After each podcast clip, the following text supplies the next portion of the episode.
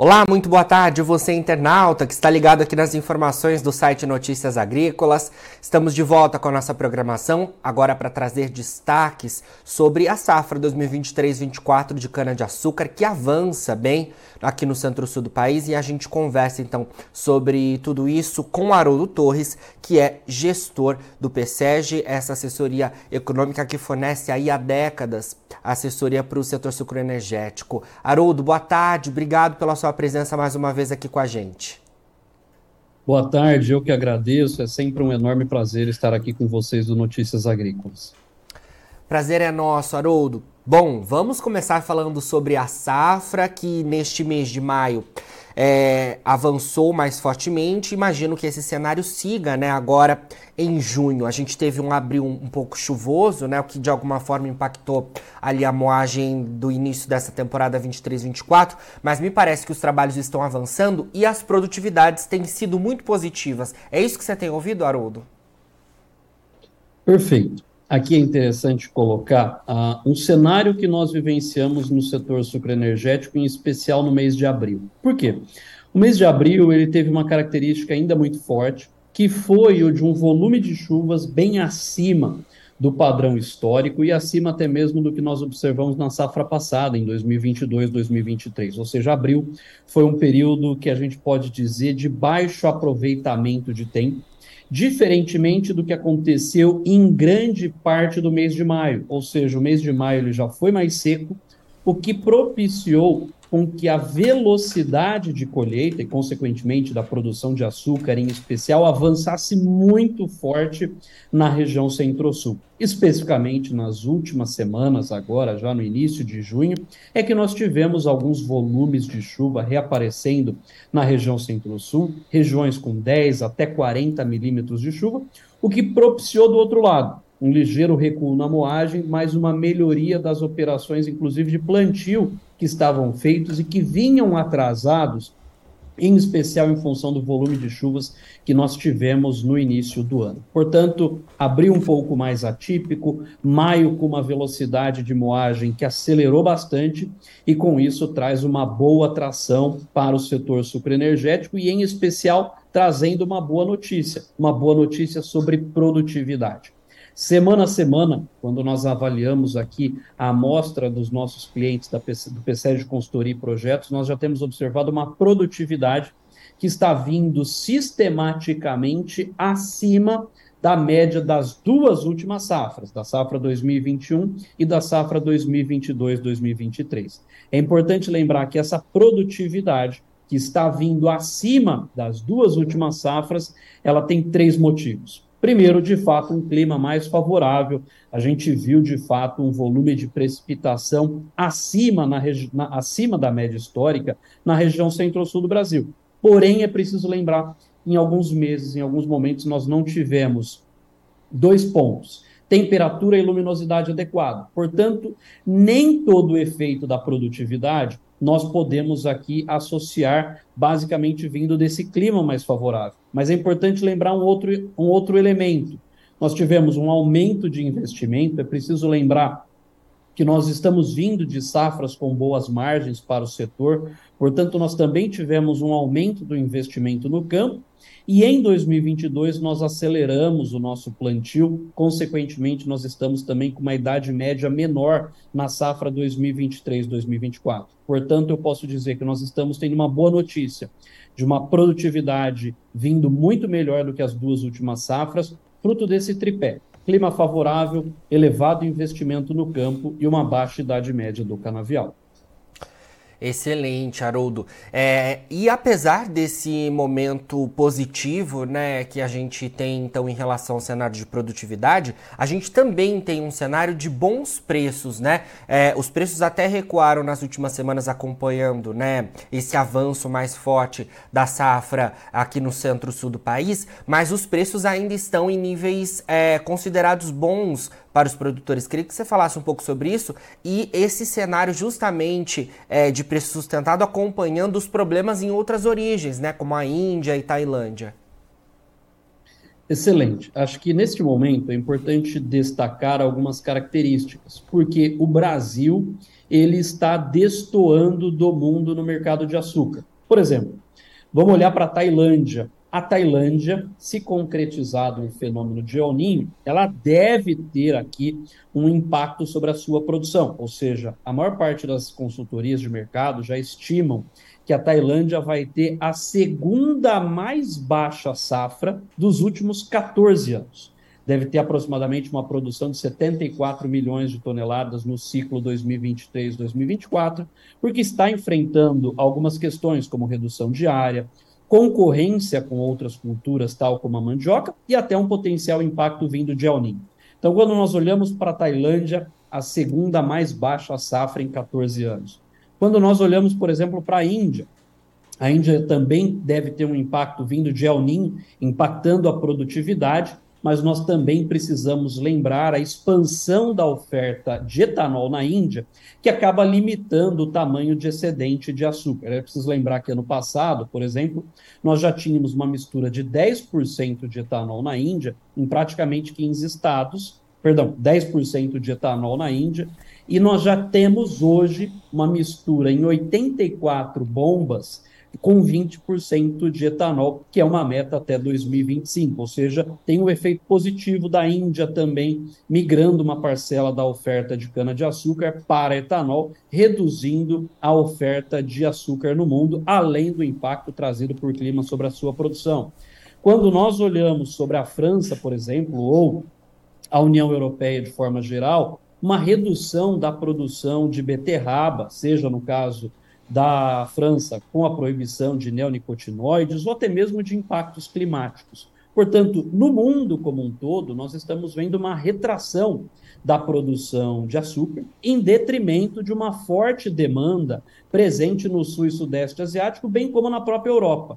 Portanto, o Brasil ele destoa deste cenário, porque no Brasil nós vamos ter uma safra maior, já é um consenso de praticamente uma safra de 600 milhões de toneladas, ou seja, uma safra com aumento de oferta no Brasil, recuperação da nossa produtividade, uma safra que vai ser max sugar e mesmo assim os preços têm sido muito atrativos. Porque no mundo como um todo nós estamos enfrentando uma retração de oferta, sendo a única o único player na contramão deste cenário é justamente o Brasil, o que nos beneficia justamente do ponto de vista de preços do açúcar, mostrando que vai ser o que nós costumamos dizer uma safra doce, uma safra onde o Brasil vai maximizar a produção de açúcar, se beneficiando desses níveis de preço. Então, olha que mensagem positiva para o setor sucroenergético: aumento de produtividade e, do outro lado, com bons níveis de preço para o açúcar.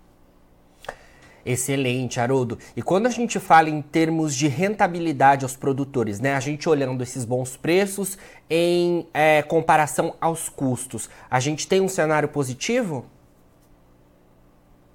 Quando nós olhamos para o custo de produção, tem dois pontos que eu quero aqui fazer questão de destacar. Primeiro ponto, se nós olharmos exatamente nesse momento em que nós estamos, nós estamos, por exemplo, com um preço de diesel muito menor do que o primeiro trimestre da safra passada.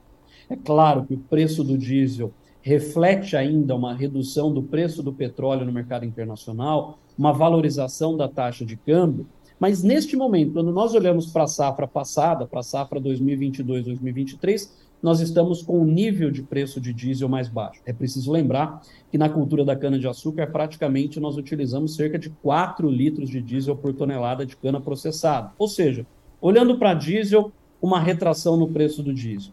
Vamos olhar para fertilizantes. Quando nós olhamos para fertilizantes, por exemplo, o pico do preço de fertilizantes ele aconteceu em mais ou menos abril do ano passado. E quando nós olhamos para este ano, ele já recuou desde o pico do ano passado cerca de 47%. Então veja, retração no preço de fertilizantes, retração no preço do diesel e do outro lado, aumento de produtividade, o que permite uma diluição de custo fixo. Então estou enfrentando uma redução no preço dos fatores de produção, tal como mencionei fertilizantes e diesel, e do outro lado, estou tendo incremento de, de, incremento de produtividade, que permite diluição do custo fixo, tal como a mão de obra. Então, olha só que interessante: redução do preço unitário dos fatores de produção e produtividade contribuindo para diluir custo fixo. Consequentemente, nós vamos entregar uma safra, a safra 2023-2024, provavelmente com um cenário de custo de produção mais baixo em reais por tonelada comparativamente à safra anterior. Portanto, mais uma mensagem muito positiva para o setor sucroenergético, de uma safra de custo de produção em reais por tonelada da cana-de-açúcar, menor que a temporada anterior e com potencial de valorização do preço da matéria-prima, ou seja, do quilo do ATR, em função em especial do preço do açúcar. Portanto, desenha-se uma safra com excelentes margens para o produtor de cana-de-açúcar. Muito bom, Haroldo. Bom, vamos falar um pouquinho sobre pontos de atenção dos produtores. Eu tenho ouvido bastante se falar é, sobre a possibilidade, né, que está cada vez maior, de ocorrência do fenômeno climático El Ninho no segundo semestre do ano.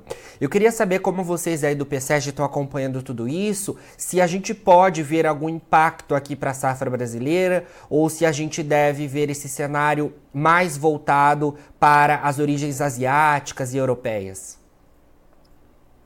Aqui eu queria dizer o seguinte: a variável chave da safra 2023-2024 é justamente o clima. Por quê? Fazendo ainda esta metáfora, o que a gente pode dizer é que o clima em 2023, ou seja, a bola da vez, é o El Niño. De acordo com as probabilidades de ocorrência de El Niño, que o mercado todo acompanha, de certa forma, o último dado disponível para maio no mês de maio, os dados do NOAA, ou seja, estimando as probabilidades para a ocorrência de El Ninho, indicavam no mês de maio que para o terço final da nossa safra, vamos imaginar aqui entre setembro, outubro e novembro, que há 94% de probabilidade de ocorrência de El Ninho, especificamente no terço final da nossa safra. É preciso lembrar que nos episódios de El Ninho, ou seja, nos episódios que a gente teve influência de El Ninho no Brasil, nós tivemos aqui uma característica. Qual é essa característica? De um período muito mais seco, ou seja, um período onde a gente, perdão, um período muito mais quente e até mesmo de umidade, ou seja, de chuvas. Então, essa é a variável que tem deixado o mercado preocupado no Brasil. Por quê? No Brasil, o fenômeno do El Ninho ele é, caracteriz... é caracterizado no centro-sul por episódio de chuvas e até mesmo temperaturas elevadas, em detrimento da região norte e nordeste, que é muito mais específica e caracterizada por secas. Então, olha só que interessante.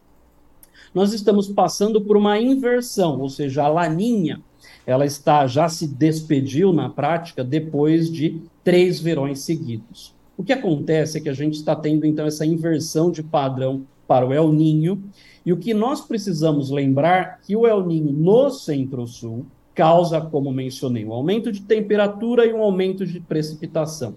Olha que interessante. Aumento de precipitação benéfico para o desenvolvimento da cana, ou seja, para ganho de TCH. Porém, é ruim porque acaba implicando em redução do nível de ATR. E aqui eu quero fazer uma lembrança. A última safra que foi impactada por El Ninho foi a safra 2015 e 2016. Para vocês terem uma ideia, naquele ano, ou seja, na safra 2015-2016, entre abril e setembro, nós tivemos ali quase 28 dias de paralisação no centro-sul da operação de colheita. Isso significa quase que 60% a mais de paralisação do que a média. Portanto, se nós tivermos um episódio de El Ninho que implique um volume maior de precipitação, ou seja, de chuva, nós teremos uma safra úmida, uma safra molhada.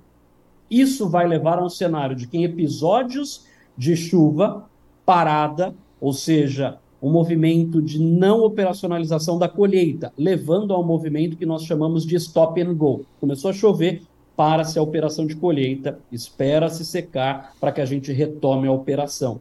Se isso acontecer, ou seja, uma safra stop and go, ela vai ser uma safra mais longa, porque eu tenho um volume maior de cana para colher esse ano em função de aumento da produtividade. Portanto, se o El Ninho se concretizar, nós vamos ter um cenário de stop and go consequentemente, com redução dos dias efetivamente que a gente tem de moagem, levando a uma safra maior, entrando, por exemplo, nos meses de novembro ou dezembro, moendo, e quiçá podemos ter impacto, inclusive, sobre cana bisada cana que pode eventualmente não ser processada este ano, não ser colhida e ser colhida apenas no próximo ano. Então, essa é a preocupação da ocorrência de El Ninho, especificamente na região centro-sul do Brasil. Porque nós já vimos este cenário lá em 2015 e 2016. E é preciso lembrar que cada dia parado na região centro-sul do Brasil, a conta que nós fazemos é de praticamente 200 mil toneladas a menos na produção de açúcar. Então veja que o mercado, se for um El Ninho severo, isso vai ter impacto sobre o preço de açúcar, mas é preciso lembrar que o El Ninho acaba impactando mais sobre secas, em especial o sul e sudeste asiático, impactando justamente os países que mencionei, tal como Índia e Tailândia. Mas do nosso lado, a mensagem que eu quero trazer é que podemos ter uma safra mais longa, impactando a TR e sendo o famoso fenômeno de stop and go. Certo, Haroldo. Olha, obrigado pelas suas informações mais uma vez. A gente vai se falando ao longo dos próximos meses aí para atualizar as informações relativas ao avanço da safra 2023-24, que tende a, a, ser realmente, como você já trouxe, uma safra muito positiva. A gente torce muito para isso, tá bom? Eu que agradeço, fico à disposição. Grande abraço. Abraço. Bom, agora na finalização do nosso boletim, você encontra os perfis das nossas redes sociais. Siga a gente por lá para se manter atualizado sobre todas as informações do agronegócio brasileiro. E não se esqueça, nós já estamos com a premiação A Melhor História de um Agricultor com inscrições abertas. É só você procurar todas as informações do nosso site que está lá no nosso menu, tá bom? A gente fica por aqui, mas daqui a pouquinho tem mais boletins ao vivo.